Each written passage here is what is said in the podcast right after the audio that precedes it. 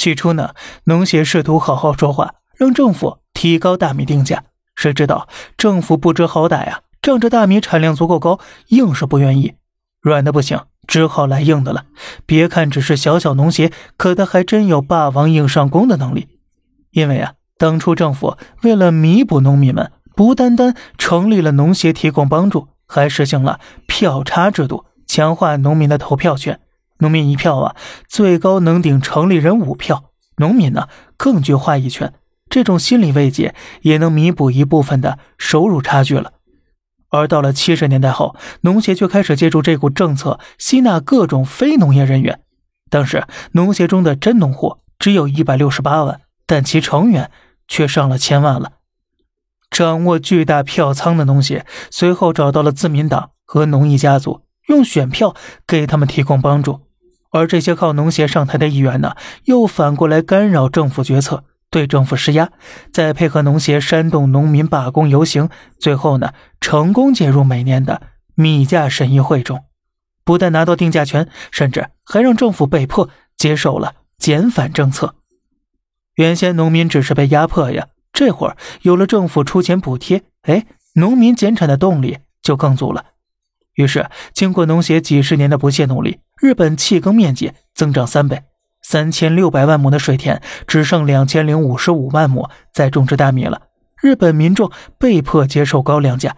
其实啊，日本人也想过反抗，毕竟国外也有大米，虽然自家的贵吧，但美国米价呀只有日本六分之一，泰国米价更是只有十分之一了。那么咱们不能从国外进口吗？结果呀，农协以保护本土农业为由。要求政府对进口农产品征收百分之八百的关税，把最后一条路啊也给日本的人民大众彻底堵死了。所以现在日本一个最普通的西瓜会卖到两三百，贵的卖到一千多人民币呀，这是，以至于啊超市连西瓜皮都会打包拿出来卖。当中国人在大快朵颐时，有些日本人只能啃啃西瓜皮，尝尝这清凉是什么滋味了。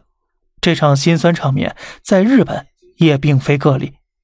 不过呢，更危险的事还是日本的粮食自给率呢，从百分之七十九稳步下降到了百分之三十七。这意味着，一旦国际形势变化，日本民众甚至会陷入粮食危机。可是另一边呢，与之相对的是农协的风生水起。人家旗下的农协银行已是日本实际上的第二大行了，存款超过了一百万亿日元。但其中啊，只有不到百分之二用于农业，剩下三成去了房地产，六成多呢去了华尔街搞投机去了。不光如此，农协的手伸到了医疗、教育、保险乃至火葬等各个行业，包揽了种子到超市上架不够，还包揽了农民从出生到死亡的一辈子。为什么我们总强调要把权力关到笼子里？因为失去约束的权利。才是这世上最凶狠的滔天灾难。